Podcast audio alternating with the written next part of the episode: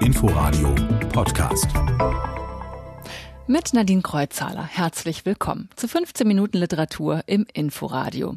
Heute mit dem neuen Buch von Inga Maria Malke, Archipel, über Globalisierung, Kolonialvergangenheit, Faschismus und Umweltverschmutzung. Damit steht sie auf der Longlist für den Deutschen Buchpreis. Außerdem in Quergelesen Neuerscheinungen von Helene Hegemann und Michael Ondaatje. Beide lesen nächste Woche auf dem Internationalen Literaturfestival in Berlin. Das alles gleich. Erstmal gucken wir aber wie immer auf die vergangene Woche. Ein neues Enthüllungsbuch über Donald Trump sorgt seit letzter Woche für Aufregung und das schon vor seiner Veröffentlichung in den USA am kommenden Dienstag. Es heißt Angst, Trump im Weißen Haus. Geschrieben hat es der angesehene Journalist Bob Woodward. Unser Korrespondent in Washington, Sebastian Schreiber. Dem Buch zufolge halten selbst Trumps engste Mitarbeiter den Präsidenten für verwirrt und unfähig. So soll Verteidigungsminister Mattis gesagt haben, Trump verhalte sich wie ein Fünft- oder Sechstklässler. An anderer Stelle schreibt Woodward, es sei schon vorgekommen, dass Mitarbeiter Briefe aus Trumps Büro verschwinden lassen, damit er sie gar nicht erst unterschreiben kann. Was dieses Buch anders macht, ist Woodwards Glaubwürdigkeit. Er ist 75 Jahre alt, macht diesen Job schon so lange. In dem Buch gibt es viele Details. Unterhaltungen und Szenen sind mit einer größeren Genauigkeit beschrieben als in anderen Büchern. Sagt der Journalist Robert Costa von der Washington Post. Bob Woodward ist bekannt als Reporter, der in den 70er Jahren daran beteiligt war, den Watergate-Skandal um Präsident Nixon aufzudecken. Mehrmals soll Woodward versucht haben, für sein neues Buch mit Trump selbst zu sprechen, doch ohne Erfolg. Trumps Sprecherin Sanders teilte mit, es seien Lügengeschichten.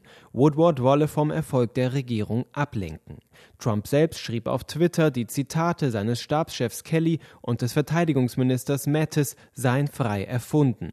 Im Haus der Berliner Festspiele in Berlin ist am Mittwoch das Internationale Literaturfestival eröffnet worden. Die Schriftstellerin Eva Menasse hielt die Eröffnungsrede und sie lieferte eine ernüchternde Analyse unserer vom Internet geprägten Gesellschaft ab. Sie kritisierte die Empörung als Dauerzustand. Wer heute nicht empört ist, Wer nicht ansatzlos zu toben beginnt, schon beim geringsten Widerspruch, wer sich nicht das kleinste im Anlass beleidigt, gekränkt, in seiner Meinungsfreiheit oder in seiner Minderheitenehre angegriffen und daher berechtigt fühlt, mit jedem verfügbaren Untergriff zurückzuschlagen, so einer wird nicht ernst genommen, der wirkt wie Scheintod. Daraus leitete Menasse einen Appell ab. Was man für richtig hält, was man in Ruhe begründen kann, muss man sagen. Egal wer applaudiert, wer protestiert, egal ob es einen Shitstorm gibt. Das Internationale Literaturfestival Berlin will ein Ort für Diskussionen sein und bis zum 15. September lesen und debattieren hier 250 Künstler und Autoren von fünf Kontinenten. Der Frankfurter Stromfeld Verlag hat Insolvenz angemeldet.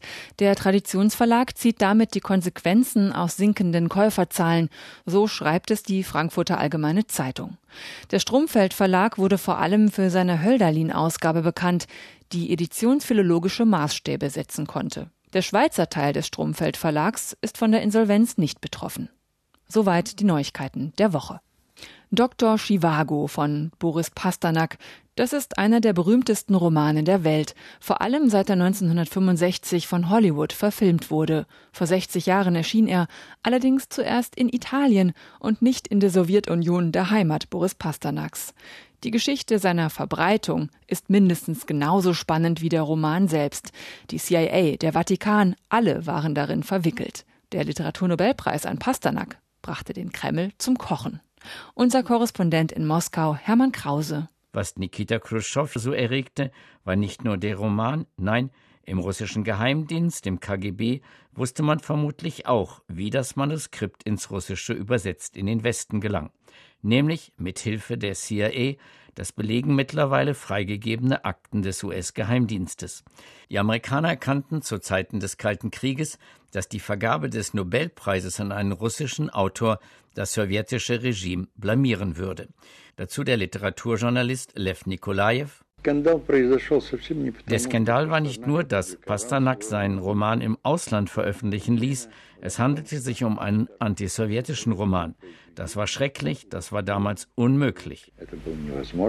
Mehr als ein Jahrzehnt schrieb Pasternak an seinem Roman. Juri Chivago, Arzt und Dichter, ist entsetzt über die Brutalität, mit der die Bolschewiki vorgehen, stellt also die große Oktoberrevolution in Frage. 1956 willigte ein italienischer Literaturagent ein, das Manuskript ins Ausland zu bringen, so dass es zuerst auf Italienisch erschien. Voraussetzung für den Nobelpreis aber war, dass Dr. Chivago in der Originalsprache herausgegeben wurde und plötzlich, ohne Wissen Pasternaks, lagen bei der Weltausstellung in Brüssel 1958 im Pavillon des Vatikans die gebundenen Romanausgaben in Russisch vor. Die CIA hatte ihre Finger im Spiel. Pasternak musste schließlich die Annahme des Nobelpreises verweigern, die Abschiebung drohte. Bis zu seinem Tode 1960 galt er als Unperson, wurde gemieden und isoliert.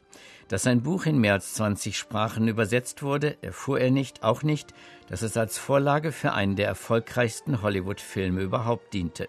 In Perm im Ural, wo sich Pasternak zeitweise aufhielt, gibt es ein Museum, genauso wie in Peridelkino in seiner Datscha vor Moskau. Vor 60 Jahren erschien Dr. Chivago von Boris Pasternak.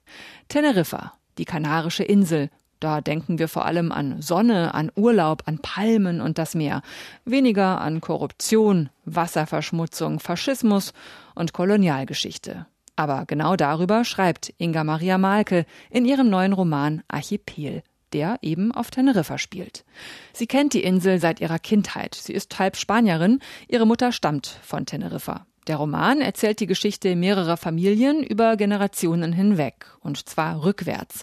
Archipel beginnt im Hier und Heute im Jahr 2015 und endet 1919. Am Anfang lernen wir Rosa kennen, eine Kunststudentin, die ihr Studium in Madrid abbricht und zurück auf die Insel zieht. Verzweifelt, würde Rosa sagen, wenn man sie fragen würde, wie es in Madrid war.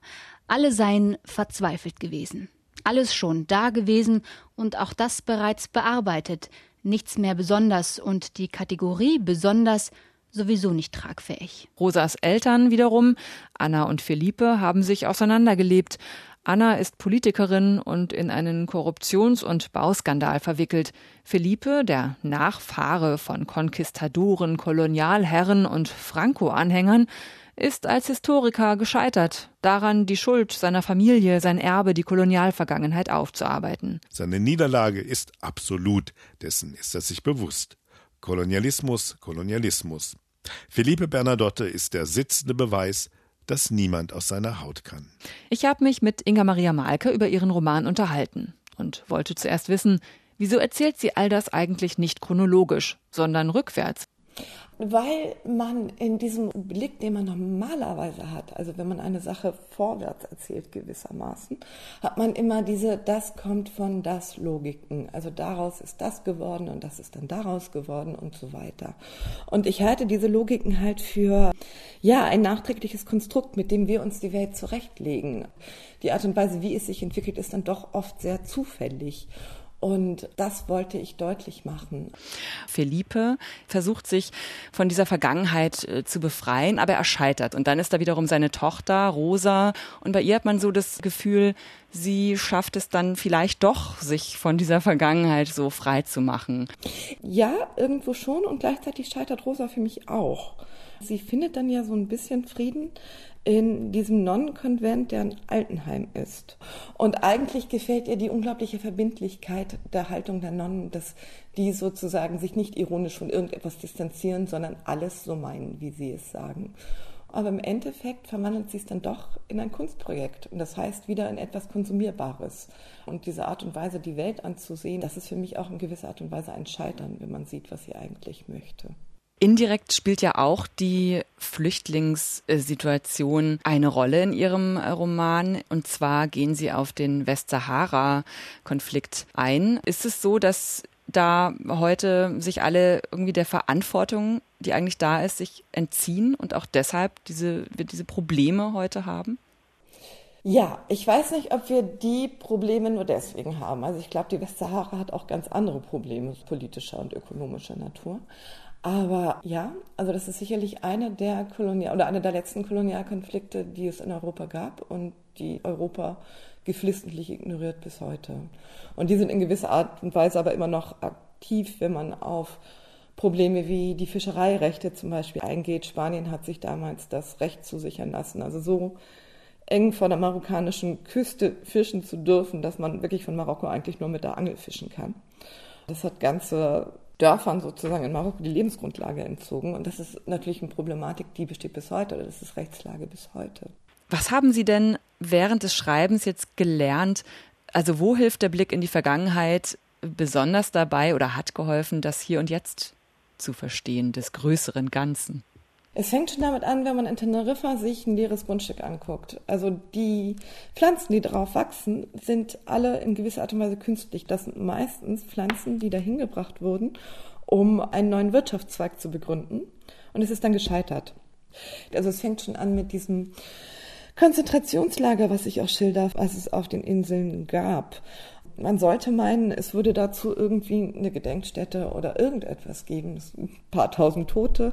Also auch sozusagen das Bewusstsein auf den Inseln für ihre eigene Geschichte ist ja so gut wie nicht existent, ganz einfach aus der ökonomischen Notwendigkeit, jeden Tag zu überleben. Ja, und was macht das jetzt genau. mit Ihnen? Wut, Verzweiflung natürlich irgendwie und ja, also noch eine andere Form der Liebe zu diesen Inseln, die dabei entstanden ist. So auch die Sachen, die man früher nicht verstanden hat, also auf einmal mit mehr Nachsicht und mehr Verständnis sehen zu können. So. Inga Maria Malke über die Arbeit an ihrem Roman Archipel. Erschienen ist er bei Rowold und er steht auf der Longlist für den Deutschen Buchpreis. Auch Bungalow, der neue Roman von Helene Hegemann, ist einer der Titel, die sich Hoffnungen auf den Deutschen Buchpreis machen können. Noch, denn am Dienstag schon wird die Shortlist bekannt gegeben. Und damit, wer endgültig ins Rennen um den Deutschen Buchpreis geht. Helene Hegemann hatte zum ersten Mal 2010 von sich reden gemacht. Da war sie 18 mit Axolotl Roadkill, damals ein Skandal wegen Plagiatsvorwürfen. Später wurde der Roman in 20 Sprachen übersetzt und von Helene Hegemann selbst verfilmt. Inzwischen ist sie 26 und Bungalow ihr dritter Roman. Hegemann steigt ein mit krassem Sex, das kennt man ja schon von ihr. Es ist Sex auf der Waschmaschine bei offener Tür zwischen Georg, so Ende 30, und der 17-jährigen Charlie, während seine Frau Maria nebenan Fernsehen guckt. Es ist ein kurzes Vorspulen, ein Zoom in die Dreiecksbeziehung, die für Charlie und auch für den Roman prägend sein wird. Dann erst beginnt die Geschichte, sprunghaft in Szenen erzählt. Die Atmosphäre, die drunter liegt, ist düster, apokalyptisch, irgendwo in der Zukunft angesiedelt. Smog verdreckt die Luft, tote Tiere liegen auf den Straßen. Es geht um Charlie. Sie ist zwölf und lebt mit ihrer Mutter, die Alkoholikerin und psychisch krank ist, in einem Hochhaus, soziale Mietskaserne. Vom Balkon aus kann sie auf die Millionärsvillen gucken, schicke Flachdach-Bungalows mitten in der Siedlung. Hegemann schreibt schroff und knallhart über Charlies Leben mit einer Mutter im Dauerrausch. Ich hätte als Reaktion ein paar Autos anzünden oder in irgendeinem Bereich über ehrgeizig werden können. Biologie zum Beispiel oder Zeichnen oder Rechtsextremismus. Stattdessen entwickelte ich einen zerstörerischen Hass gegen mich selbst und meine Mutter. Die brutale Mischung aus Mitleid, Sorge und Abscheu. Eines Tages ziehen Georg und seine Frau Maria in die Millionärsbungalows ein. Gut aussehend sind sie, schick, irgendwie Künstlertypen. Ich hörte mein Herz klopfen. Mir wurde heiß. Mein Zwerchfell zog sich so brutal zusammen, dass ich fast kotzen musste. Sie sind ihr Tor zu einer anderen Welt. Sehnsuchtsobjekte. Helene Hegemann schreibt treffsichere, starke Sätze. Es ist ein Vergnügen, sie zu lesen aber die Geschichte tritt irgendwie auf der Stelle und führt dann leider irgendwann nirgendwo mehr hin. Und so geht es einem zwischendurch und immer mehr, so wie der Heldin des Romans. Man langweilt sich. Wenn Sie sich selbst ein Bild machen wollen, Helene Hegemann feiert morgen ihre Buchpremiere beim Internationalen Literaturfestival Berlin und zwar im Silent Green Kulturquartier in der Gerichtsstraße 35 in Wedding. Auch Michael Ondaatje aus Kanada ist mit dabei. Anfang der 90er war er berühmt geworden mit Der englische Patient. Der Roman wurde zum weltweiten Bestseller, von Hollywood verfilmt und mit mehreren Oscars ausgezeichnet. Michael Ondaatje feiert nächsten Mittwoch seinen 75. Geburtstag und zwei Tage später, am 14. September, dann die Deutschlandpremiere seines neuen Romans Kriegslicht auf dem Internationalen Literaturfestival. Bleibt noch der letzte Satz, der bei uns immer ein erster ist, der erste Satz aus einem Roman. Diesmal kommt er aus Neujahr, dem neuen Buch von Juli C. Ihm tun die Beine weh. Warum da wem die Beine wehtun, das erfahren Sie am Dienstag im Inforadio. Dann stellt Ihnen meine Kollegin Ute Büsing den neuen Roman von Juli C. vor. Das war quer gelesen. Einen schönen Sonntag noch, wünscht Nadine Kreuzhaler. Inforadio Podcast.